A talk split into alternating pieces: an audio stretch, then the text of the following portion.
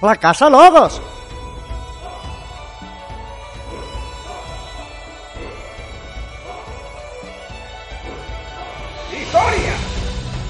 Los autoproclamados principales intelectuales y los eruditos en el crisol se encuentran todos dentro de la sociedad de lógica y razón, o simplemente logos.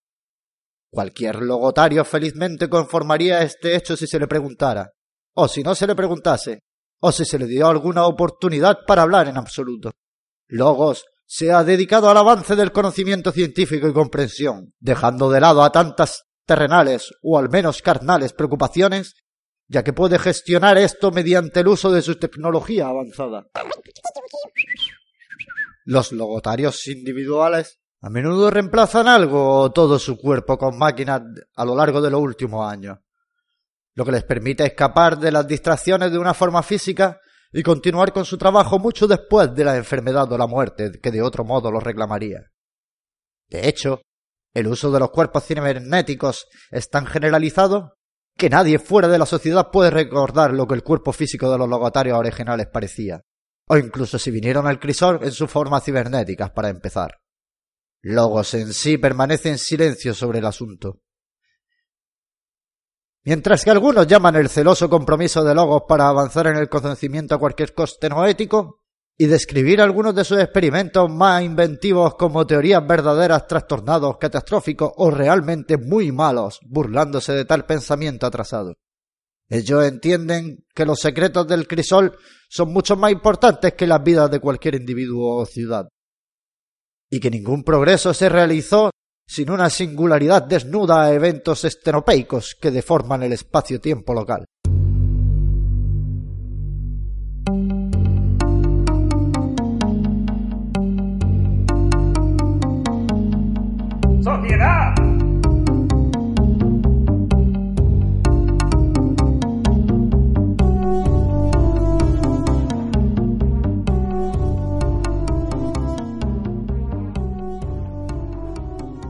Logos se divide en términos muy amplios en dos grandes grupos, teóricos y mecánicos. Cada uno considera que el otro es un intelectual inferior, y cada uno está convencido de que las contribuciones más importantes a la ciencia y la tecnología se han realizado gracias a su esfuerzo. Los teóricos se preocupan por el reino de la razón pura y posibilidad, donde las nuevas teorías se desarrollan constantemente en un esfuerzo de decodificar los secretos del universo, tanto como es y como podría ser. Se ve todo lo que se puede demostrar a través de las matemáticas y la razón como potencialmente verdadero. Todo lo demás debe ser considerado con sospecha y atacado rigurosamente hasta que se encuentre un modelo teórico. Los mecánicos, por otro lado, tratan los datos empíricos y el mundo tal como es. Una teoría es inútil si no puede ser probada, y una tecnología no se prueba hasta que sea construida y demostrada que funciona.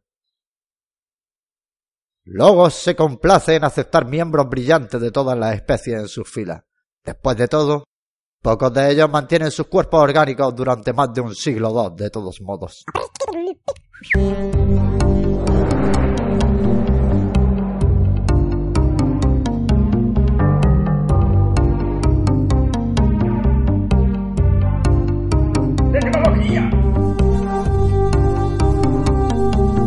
La tecnología Logos está entre las más avanzadas del crisol y se incorpora a todas las fases de su vida. De hecho, es raro encontrar un logotario que no tenga tecnología logos integrada en su cuerpo. Ya sea que se trate de miembros flotantes con sujeción magnética o un modulador de disonancia cuántica, las máquinas de logos son construidas para cada propósito concebible. Y también para alguno que no lo son.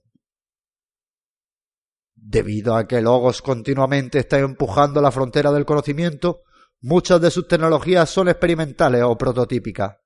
Algunas de ellas no se replicaron porque no funcionan tan bien como se desea. Funcionan completamente demasiado bien en el camino equivocado. Algunas de estas máquinas pueden tener como origen seres orgánicos. Hay una supervisión ética mínima en los experimentos de los logotarios. Muchas máquinas logotarias incorporan ámbar en su función, ya sea como una fuente de energía o para aprovechar algunas de sus propiedades más esotéricas. Otros son diseñados expresamente para investigar y analizar ámbar, un proyecto que se ha mantenido tercamente difícil sin importar cuán avanzada la ciencia de logos se convierte.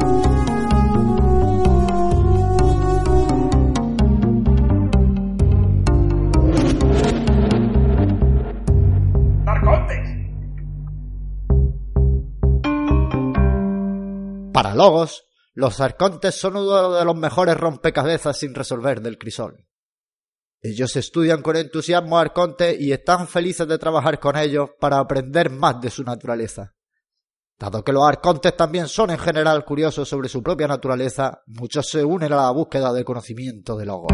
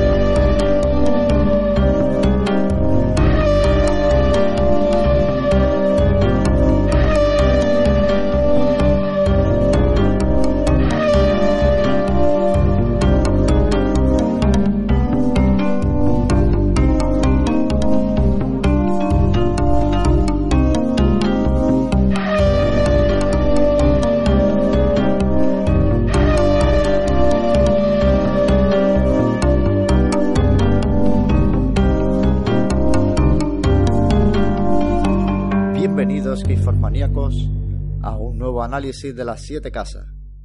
Comenzamos con la casa Logos, tercera de la lista. Podéis visitar la cápsula anterior para oír la casa D o el episodio piloto en el que se analiza la casa Bronna. Desde aquí, disculpad por la calidad del mismo o por la falta de ella en aquel primer y precario programa al que seguimos teniendo mucho cariño. Sin más, entramos en una casa con un total de 19 cartas de acción, 10 de artefactos, 21 criaturas y 3 mejoras. Encontramos hasta 20 cartas de ámbar directo en una proporción de 13, 3, 3 y 1, siguiendo el orden anterior. Recuerdo, acción, artefacto, criatura y mejora. Empecemos.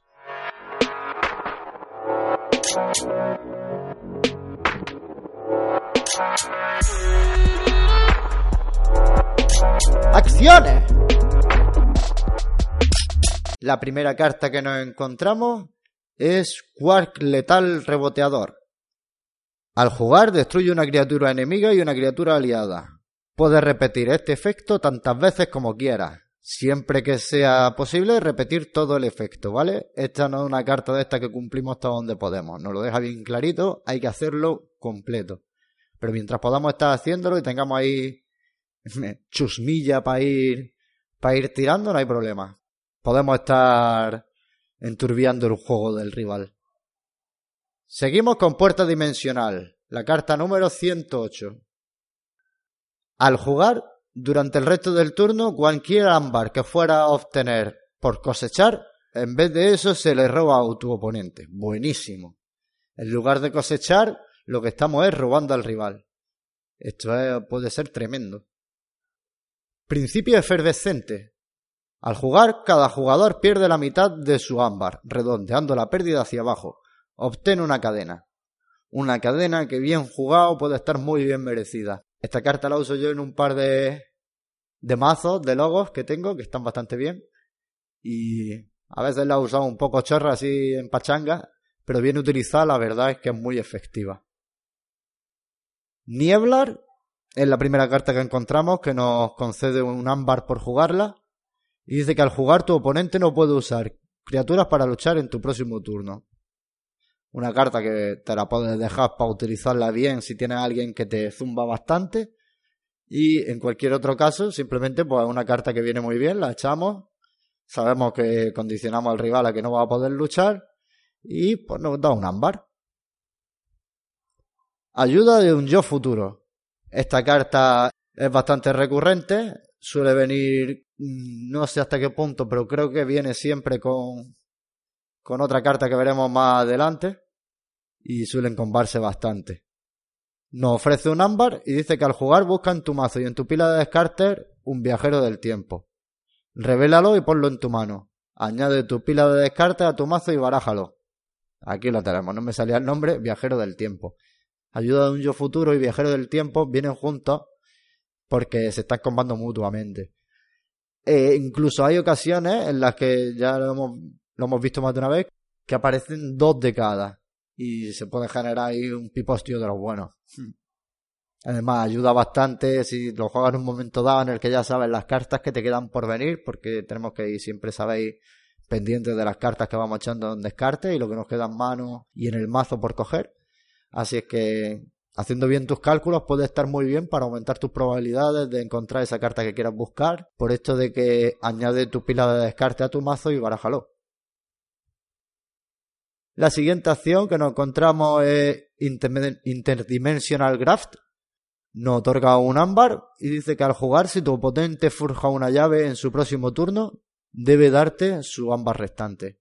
Esto es bien utilizado, podemos provocarlo nosotros, hacer que él tenga que coger más ámbar, por el motivo que sea, si tenemos ámbar capturado, podemos hacer un sacrificio para que se lleve ese ámbar y de sobre, y luego cogérselo, en fin, hay muchas maneras de sacarle provecho a este cartonazo. El conocimiento es poder. Jugar, elige uno, archiva una carta o bien por cada carta archivada que tengas, obtén un ámbar. Como vamos a ir viendo, si no lo estamos percibiendo ya, logos en la casa de los archivos. Tiende a archivar muchísimo y bueno, pues esta carta, eh, una más que nos permite archivar, pero además podemos utilizar este modo de jugar de logos de archivar, archivar, archivar para con esta carta en concreto, gracias a ese archivo, ganar un montón de ámbar. La siguiente carta nos otorga un bonificador de ámbar, trabajo de laboratorio, y al jugar dice archivo una carta. Ya, lo que estaba contando. Acceso a la biblioteca. Jugar durante el resto del turno, cada vez que juega otra carta, roba una carta. Esta también bien utilizada va a generar mover muchísimo el mazo, pero muchísimo, y combando con algunas que otras cartas podemos llegar a conseguir acelerar aún más ese proceso. Acceso a la biblioteca, una carta buenísima. Un poco azarosa, pero sabemos que al principio tenemos el 33% de probabilidades. Conforme vayamos sacando cartas, si no lo jugamos bien, es probable que al final nos queden bastantes cartas de logo y podamos ir utilizando este método. La siguiente acción, sifón neuronal, nos da un ámbar al jugarla y dice que si tu oponente tiene más ámbar que tú, roba un ámbar y roba una carta. Como hablamos, otra manera de ir acelerando, perdón, acelerando el, el mazo y además ganando ámbar. Ganando no, robando, que es mejor todavía. Desplazamiento de fase. Jugar. Puedes jugar una carta que no sea de logos este turno. Todo aquello que nos permita jugar criaturas o lo que sea, o cartas en este caso, mucho mejor, de una casa que no sea la activa, siempre va a estar genial para ir moviendo la mano y que dejemos hueco para robar otras cartas, poder hacer acciones en concretas esto también te puede permitir que si en otra casa tienes otra carta también para jugar otra de otra casa o una criatura, la bajas y sigues haciendo este tren, si pudieras. Seguimos con Rayo de Positrones, una carta que personalmente me encanta. Te da un ámbar por jugarla y al jugar dice que inflige tres daños a una criatura en un flanco, dos daños a su carta adyacente y un daño a la otra carta adyacente a la segunda criatura. Es decir, vamos a hacer desde el flanco izquierdo hacia adentro o desde el derecho hacia adentro, 3, 2 y un daño a las tres cartas laterales. Esto incluso yo he visto veces que lo he usado nada más que por los tres daños, me da el ámbar, muy circunstancial, pero pudiendo usarlo, si tienes a alguien que tiene mucho en mesa, está genial para crear un poquito de estrago. Continuamos con archivos de acceso. También nos otorga un bonificador de un ámbar y al jugar dice que archiva la primera carta de tu mazo. Pues está bien, va a ser un poco al azar, pero todo lo que sea archivar siempre viene bien. Acceso remoto, otra acción que nos da un ámbar. Al jugar dice, usa un artefacto de tu oponente como si fuera tuyo. Bueno, pues aquí tenemos nuestra versión Nexus, pero en instantáneo. Nexus, ya lo veremos, una carta, cuando lleguemos, una carta de, de sombras, ¿vale? Iba a decir Shadows. Una carta de sombras. De huevos, como dicen, he llegado a ir huevos por ahí. Bueno, supongo que por la forma de bolilla, no lo sé. Un saludo desde aquí a, a la peñilla roquetera esta que, que son los de los huevos. Me hizo mucha gracia cuando lo escuché. Continuamos con la siguiente acción, invertir el tiempo. Una carta que otorga un ámbar y dice que al jugar intercambia tu mazo con tu pila de descartes. A continuación, baraja tu mazo. Otra carta que nos va a permitir movimiento, como la que vimos anteriormente, con la salvedad de que nos va a otorgar encima un ámbar. Tormenta disruptora. Otorga un ámbar y al jugar tu oponente no puede jugar cartas de acción en su próximo turno. Una carta muy buena, que no pueda jugar cartas de acción puede ser muy determinante Así que genial esta, ¿eh? Arreglo chapucero. Te da un ámbar y archivo una carta. Descarto una carta. Bueno, como su nombre indica, un poco chapucero, pero nos puede venir muy bien archivar una carta. También para descartar una carta cualquiera que tengamos por ahí. Así es que, pues si tenemos algo que no nos interesa mucho, aprovechamos para quitárnosla ahí. Lo que sí, nos llevamos al ámbar. Doble relámpago una acción que inflige 2 de daño a una criatura e inflige 2 de daño a una criatura diferente. Además nos otorga un ámbar. Ojito con esta porque vamos a poner ejemplos. Ven, si mi rival tiene una criatura y yo tengo una criatura, ambas se van a llevar los dos daños, ¿vale? No puedo elegir solo la del rival y decir, la mía no se lo hago. No, no, no, no. Dice e inflige. Tienes que hacerlo. Con lo cual las dos se llevarían el daño que el rival tiene muchas criaturas, pues sin problema, selecciona las dos que quieras, diferentes, ¿eh? No podemos hacerla la misma. Y le hacemos dos y dos de daño. Puede darse también otra situación. Que el rival tenga una criatura enemiga y yo no tenga ninguna. No puedo usar esta carta, ¿vale? Eso hay que tenerlo muy en cuenta. No puedo decir, hago hasta donde puedo. No, no, no. Hay algunas que ya sabemos que tenemos que hacerlo entero. Y la última acción que no encontramos, agujero de gusano salvaje, una carta súper divertida, a mi parecer, una carta horrible a parecer de mucha gente, pues aquí no hay grises. Tenemos una carta de blanco y negro, así es que nos otorga un ámbar y dice que al jugar juega la primera carta de tu mazo. Simple, efectivo.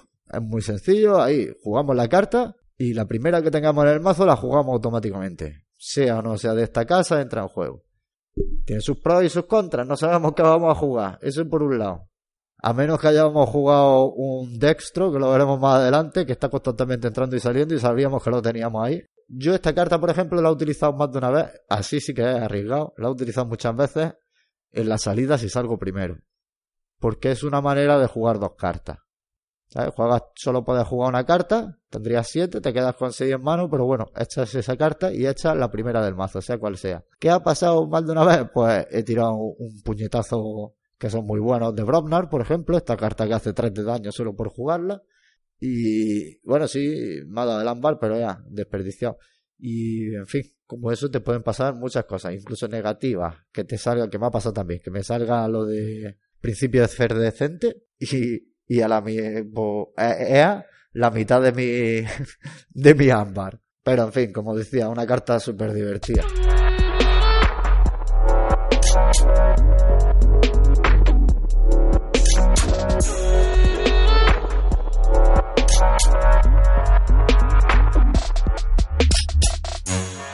Artefactos.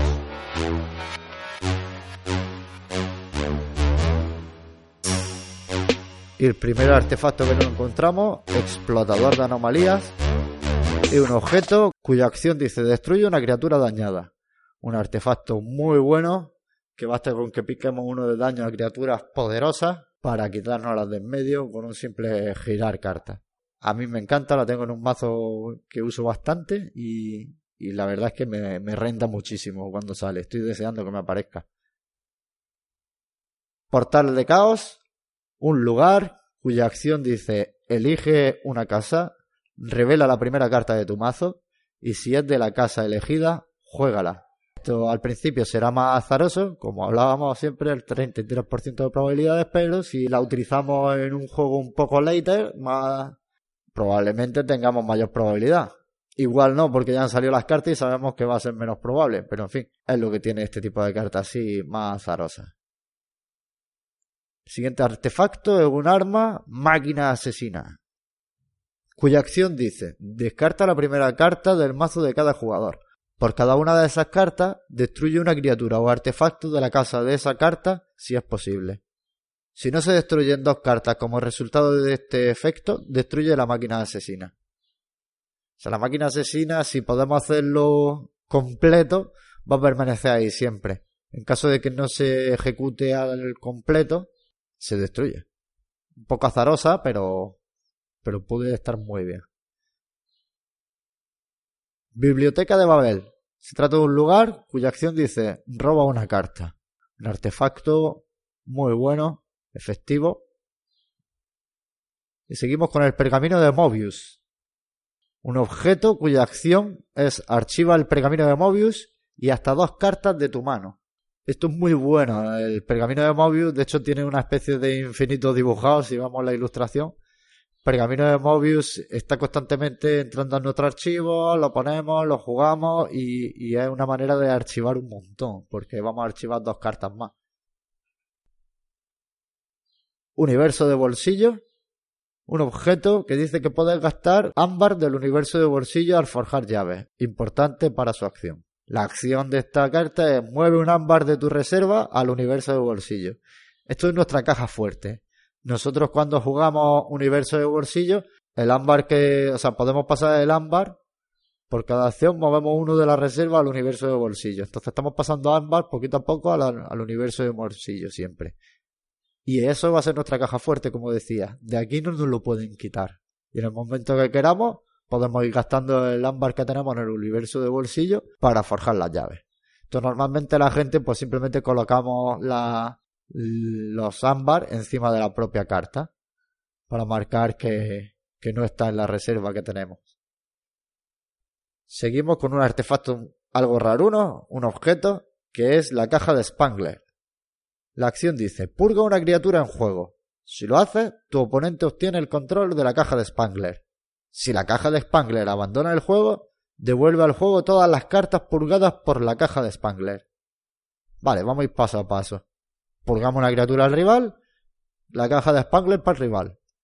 El rival, si quiere, puede volver a hacerlo y puede seguir utilizándolo y volveríamos a hacer lo mismo. Caso de que no quiera, la caja de Spangler abandona el, o sea, si la caja de Spangler abandona el juego por el motivo que sea, devuelve al juego todas las cartas purgadas por la caja de Spangler. Esto se estuvo debatiendo en el grupo de Keyforge del WhatsApp y sí, vamos, las casas, por si a alguien le surge la duda, las cartas que vuelven regresan agotadas. Tunelador espectral. Nos da un ámbar por jugarlo y su acción es elige una criatura. Durante el resto del turno, esa criatura se considera criatura en un flanco y obtiene cosechar. Roba una carta. Genial. Otorgarle a una criatura la palabra clave cosechar, roba una carta, pues buenísimo, porque vamos a cosechar, ganamos un ámbar, robamos una carta. Eh, eh, ahí, ahí, ahí, tiki taka, tiki así va el juego. Cachivache extraño. Un objeto que nos otorga un ámbar también y dice que después de que forja una llave, destruye todas las criaturas y artefactos. Sabemos que mientras esto esté en juego, no, nuestro juego va a estar siempre constantemente reiniciándose. Porque va a ser un constante volver a empezar. Cada vez que forjemos llave, lo que había en mesa, tal, todo fuera. También puede darse el caso, esto contra gente que tira mucha, mucha carta sobre mesa y tal, una manera de que, bueno, cada vez que se forja una llave, independientemente de quién la haga, vas a estar renovando todo esto, porque vas a estar echándola al descarte, vas a seguir robando, vas a seguir echando, y probablemente con este tipo de artefacto en juego, desde las primeras rondas, le demos mínimo una vuelta a cada mazo. Finalizamos con un lugar que otorga un ámbar. La fosa aulladora. Durante su paso de robar cartas, cada jugador repone su mano con una carta adicional. Va, perfecto. Esto es básicamente tenemos madre ambos de serie. Mientras este artefacto esté en mesa, los dos vamos a ir como si tuviéramos madre. Si además en el mazo, por lo que sea, el que lo echa tiene madre, pues un pipostio, vamos. Vaya a estar haciendo unas partidas, echando un montón de cartas en mano, en mesa, moviendo mazo. Brutal. Aprovechamos aquí que más o menos estamos rondando la mitad de las cartas. Hemos hecho unas pocas de más, pero bueno. Y vamos a hacer un pequeño parón musical. Voy a aprovechar para refrescar un poquito la garganta y continúo con las criaturas.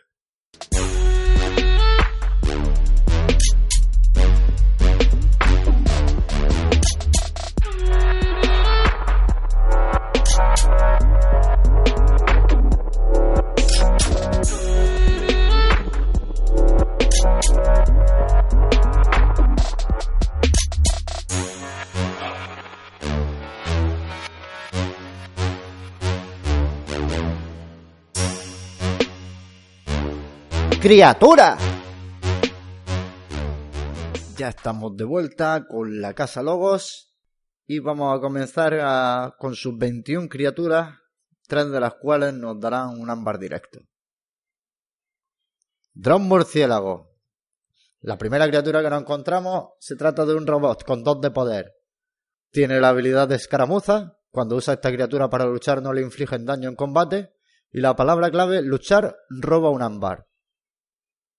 Bueno, pues dicho y hecho, tenemos una criatura que va a hacer dos daños, no va a recibir daño cuando la usamos para luchar y además va a robar un ámbar. Eh, si pides más, pides mucho.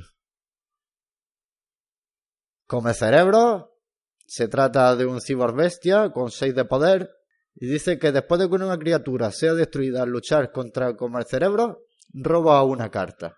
Pues bueno, una criatura que tenemos con 6 de poder que si la utilizamos para ir luchando contra criaturas de poco poder, pues vamos a aprovecharla para robar más cartas.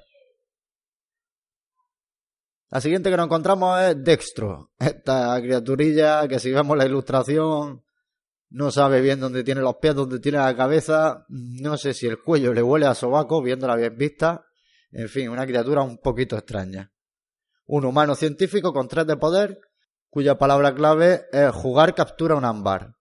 Además tiene la, palabra clave destruida. Pon a destro en la parte superior de tu mazo. Pues bueno, destro sabemos siempre que lo vamos a tener ahí capturando uno, luego va a ir a la, si nos lo quitan, pues va a la parte superior del mazo y va a ser nuestra siguiente carta en, robar. La doctora Buxton, un humano científico con 5 de poder, que tiene la palabra clave cosechar. Roba una carta.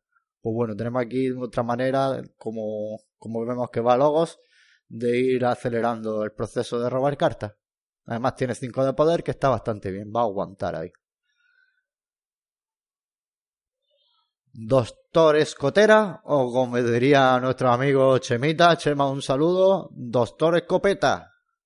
Se trata de un cibor científico con 4 de poder que tiene la palabra clave jugar. Obtén un ámbar por cada llave forjada que tenga tu oponente. Bien, si nos toca de primera, lo vamos a tirar simplemente y no vamos a aprovechar su, su habilidad, pero si nos sale para un juego tardío, un later game, está muy muy bien. De hecho, yo tengo un mazo que tengo dos doctores escoteras y cuando lo he podido, he procurado de alguna manera siempre archivarlo y dejármelo ahí y sacarlo en últimas rondas, pues sacando los dos. Si él ya tenía dos ámbar, me estoy llevando cuatro directamente. Entonces puede ser ese pespunte que al final le da la vuelta al juego. Seguimos con un mutante, Disania, con 4 de poder y tiene la palabra clave jugar. Tu oponente descarta todas sus cartas archivadas. Obtén un ámbar por cada carta descartada de este modo. En fin, esto, esto puede, puede crear estragos. Si estamos contra otro logo o cualquier otro tipo de jugador que está archivando mucho, mucho, mucho, pues esto puede ser genial. Porque cuando tiene ahí su buen pilón archivado que te la va a liar parda, tampoco te esperes demasiado porque se lo puede llevar a la mano puede hacerlo pedazos y además tú te vas a llevar un montón de ámbar. Muy, muy buena. El archivista de Ganímedes es primo de este españolito antiguo que había, el de. que venía de Raticulín. Antonio Jesús. El archivista de Ganímedes tiene poder 3, es un humano científico con la palabra clave cosechar. Archiva una carta. Muy bien. Estamos cosechando y archivando. Harland Bloqueo Mental. Un cibercientífico con poder 1. Poquito poder, pero al jugar toma el control de una criatura enemiga en el flanco hasta que Harlan Bloqueo Mental abandone el juego. Si a Harlan lo podemos proteger con alguien que tenga provocar, este tomar el control de la criatura enemiga en el flanco hasta que Harlan bloqueo mental abandone el juego puede ser contundente, puede romperle algo que tenga preparado a él con una criatura en el flanco, como sabemos que Sanctum ya la veremos un poquito más adelante. Sabemos que tiene mucho tipo de cartas de estas que, que se dedican a proteger o a otorgar bonificadores cuando están en un flanco y podemos destrozar un poquito la estrategia rival. Continuamos con Quijo el Aventurero un humano científico con tres de poder. Esta carta tiene la peculiaridad que, que uno de los diseñadores del juego eh, está ilustrado aquí. Los tres tienen por ahí su cartilla y esta es una de ellas. No recuerdo bien el nombre, que me perdonen, no creo que me esté escuchando tampoco, así es que en cualquier caso no creo que le quite el sueño. Seguimos con Madre, un cartonazo donde lo haya. Sobre todo si te sale de primera. Lo he jugado muchas veces en primera ronda teniendo siete cartas. ¿Vale? Tiene siete cartas en mano. Ahora explico bien cómo va. Un cartonazo. Madre tiene cinco de poder. Se trata de un robot científico. Y durante tu paso de robar cartas, repon tu mano con una carta adicional. Una carta excelente. Si nos viene de primeros turnos, nos va a ayudar muchísimo a mover ese mazo. A tener una ligerita ventaja sobre el rival pero es que si tenemos la suerte, que me ha pasado muchas veces, de tenerla en turno 1, saliendo tú con 7 cartas y juegas madre, automáticamente roba una carta en ese primer turno y te va al segundo con 7 cartitas. Está genial. Da muchos quebraderos de cabeza. Una vez que la veas en mesa, lo más recomendable suele ser que vayas por ella. Y si la has puesto tú, protégela. Seguimos con el tiburón de neutrones. Una bestia mutante con uno de poder que tiene ese conjunto de palabras clave que a mí me fascina. Jugar, luchar, cosechar. Destruye una criatura o artefacto enemigo y una criatura o artefacto aliado. Descarta la primera carta de tu mazo. Si esta carta no es de logo, activa este efecto de luego. Estamos viendo que una carta muy buena. Sabiendo usarla, hay que tener ojito con lo que se va haciendo. No dice que tengamos que hacer todo el proceso, con lo cual podemos estar haciendo una parte, la que nos interesa, y si tenemos suerte o nos hemos preparado bien y sabemos a conciencia de que no nos quedan más cartas de logos, podemos estar haciendo esto unas cuantas veces. Seis, ni más ni menos. Arqueólogo Nobu, una carta, un, un científico de poder 4, cuya acción dice archivo una carta de tu pila de descarte. Buenísimo, todo lo que sea rescatar algo de la pila de descarte, excepcional. Y si lo llevamos a archivo, pues puede estar haciendo ahí un combo muy bueno que el rival no va a saber bien qué hemos sacado ni qué vamos a hacer. Osmo, marcianólogo, humano científico, de poder 2. Tiene la habilidad de elusivo. Recordamos que la primera vez que esta criatura sea atacada en cada turno no se inflige daño. Y la palabra clave luchar cosechar. Cura 3 de daño de una criatura de Marte o aturde a una criatura de Marte. Esto nos puede venir muy bien si nosotros llevamos Marte para curar o si nos enfrentamos, si nos enfrentamos contra alguien de Marte. Continuamos con el insecto psíquico, un cibor insecto con dos de poder que nos otorga un ámbar por jugarla. Además, al jugar o cosechar, mira la mano de tu oponente. Bueno, ¿qué hay que decir de esto? Mirar la mano del rival nunca va a venir mal. El siguiente es un mutante replicador. Tiene dos de poder y la palabra clave cosechar. Activa el efecto de cosechar de otra criatura en juego como si controlases esa criatura. Esa criatura no se agota. Como si la controlases, con lo cual se lo vamos a hacer al rival. Una cosa buenísima, sobre todo si podemos buscar que tenga además alguna palabra clave que nos pueda interesar. Seguimos con otro mutante. Smoco Investigador. Tiene dos de poder y la palabra clave es destruida. Archiva la primera carta de tu mazo. Puede venir muy bien para ir archivando cartitas cuando va siendo destruida. Y si no, pues tenemos ahí una criaturilla que va cosechando con dos de poder. Seguimos con Cronocerdo Saltador. Qué nombre saco, de verdad. Se trata de un mutante con uno de poder. Tiene la palabra clave jugar. Tu oponente no puede usar ninguna carta en el próximo turno. Se pueden seguir jugando y descartando cartas. ¿Vale? Esto es importante. No va a poder jugar, no va a poder usar, perdón, ninguna carta, pero puede seguir jugando y descartando. Pero esto es que es muy bruto, porque si tiene una mesa preparada para hacer cosas bastante potentes, te capan un turno entero, ¿eh? Ojito. Seguimos con un humano científico, un viajero del tiempo. Nos otorga un ámbar solo por jugarlo. Y esta carta se combaba con la, con la que habíamos dicho anteriormente, que están constantemente buscándolo en el mazo y tal y cual. Tiene dos de poder y al jugar roba dos cartas además, ¿vale? Es que es muy bruto. Lo juegas, te da dos ámbar, al jugar lo robas dos cartas, luego cuando lo tienes allí lo buscas con la otra carta.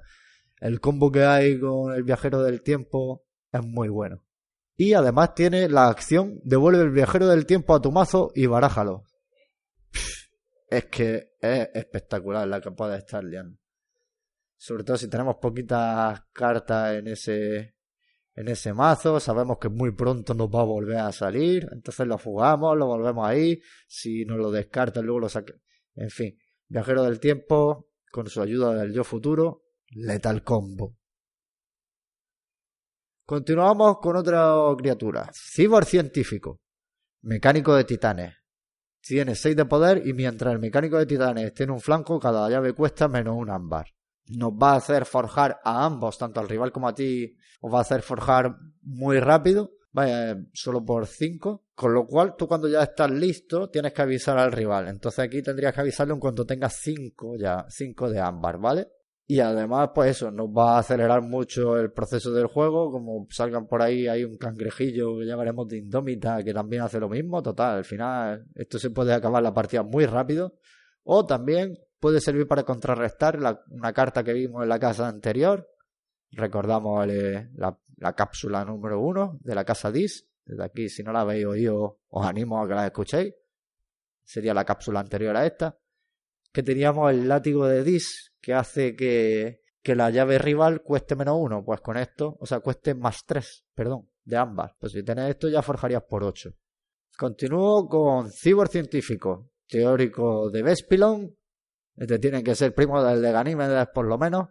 Tiene poder 2, la habilidad elusivo. La primera vez que esta criatura sea atacada en cada turno no se inflige daño. Y la palabra clave cosechar. Elige una carta, revela la primera carta de tu mano si es de la casa elegida, archiva la carta y obtén un ámbar. De lo contrario, descártala.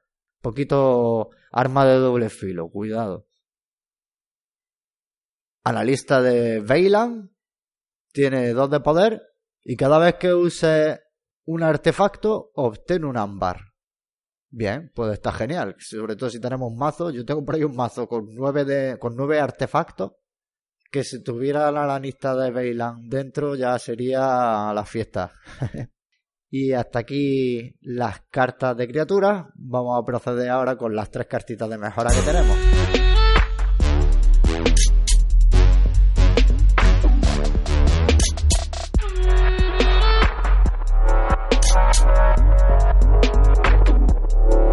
¡Mejora!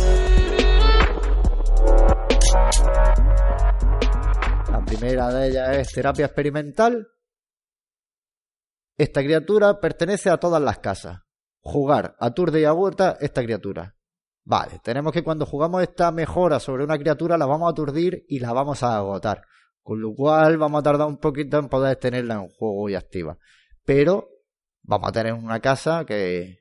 O sea, una criatura que va a pertenecer a todas las casas. Se me ocurre, por ejemplo, que la vamos a ver en la siguiente casa, en Marte hay una criatura que sale aturdida, ¿vale? Si le jugamos esto va a tener otro aturdimiento más, con lo cual nos va a dar exactamente igual. Bueno, sí va a estar agotada, pero a efectos de los aturdir nos da igual que tenga uno que tres.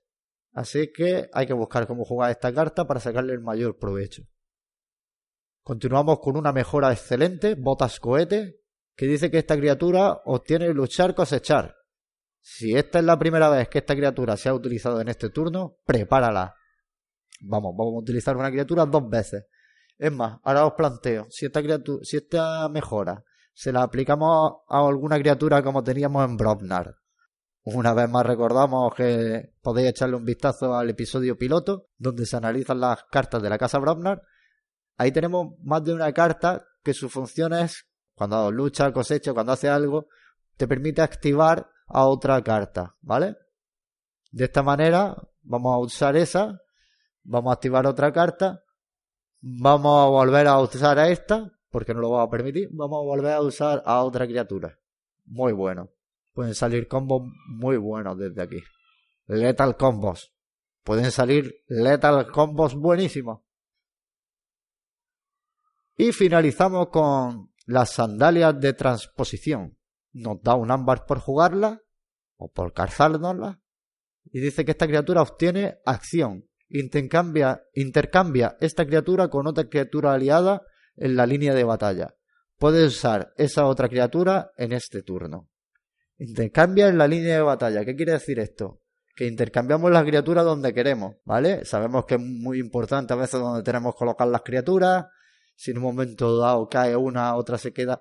Pues bueno, poder estar moviendo en nuestra línea de batalla cartas entre sí es algo, bah, exageradamente bueno.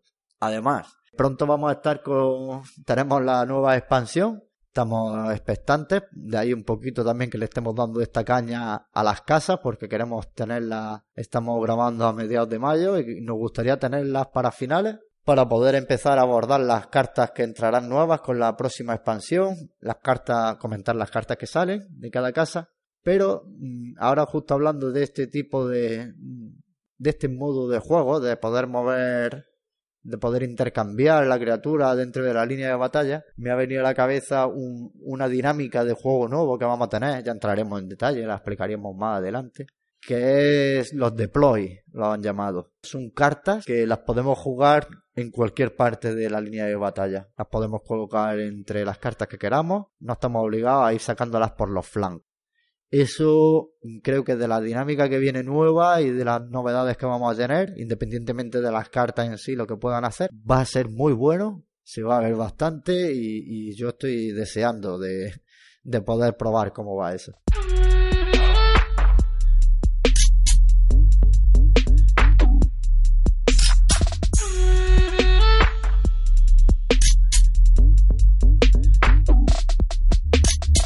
Como hemos oído, tenemos una casa que tiende a archivar mucho, recurre mucho a esto de mover el mazo, es una carta que nos va a dar mucho dinamismo en ese aspecto.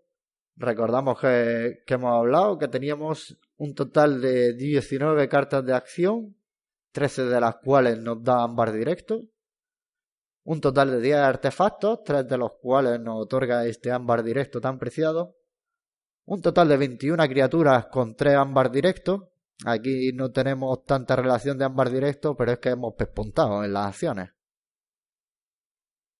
Y tenemos un total de tres mejoras, la última de las cuales nos otorga un ámbar directo.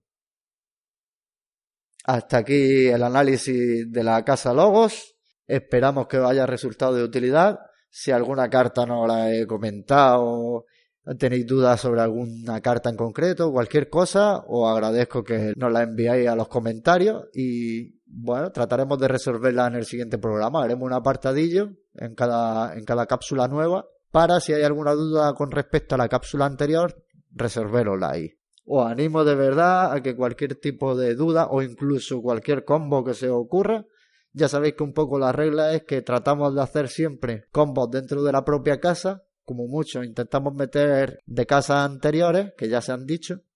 Y bueno, esto va a ser un poco la dinámica hasta que tengamos las siete casas enteras. Una vez que esto esté completado, podremos hablar con total libertad y abordaremos la nueva expansión. Tendrá su programita especial, un episodio dedicado prácticamente en exclusividad a esta nueva expansión. Y continuaremos con las cápsulas, abordando las nuevas casas, las, nuevas cartas que van a traer las casas. tenemos 200 y pico cartas que llegan nuevas, algunas de ellas salen. Entonces, todo eso lo abordaremos ya una vez esté la nueva expansión. Muchas gracias por haber llegado hasta aquí. Síguenos a través de las redes sociales. Recordamos que podéis hacerlo a través de Discord, que está bastante activo. En Keyforge España, el Telegram. También podéis, tenéis por ahí los grupos de WhatsApp locales, el grupo nacional. Y podéis seguirnos, por supuesto, como siempre, a través de Twitter, nuestra red más activa. Hasta la próxima, Keyformaníacos. Que la forja os acompañe.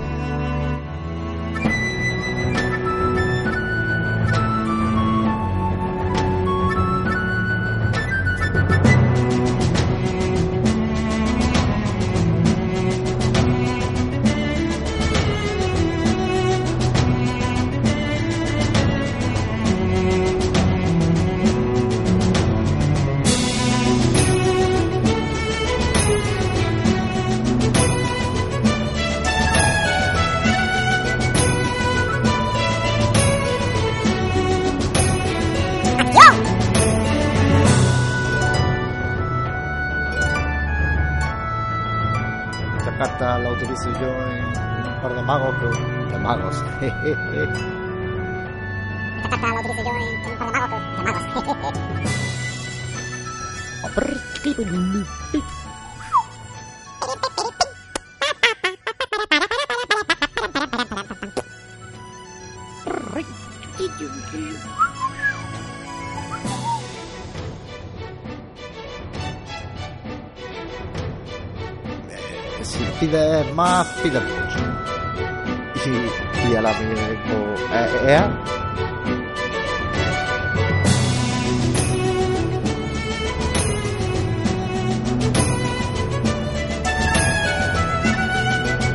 Logos House.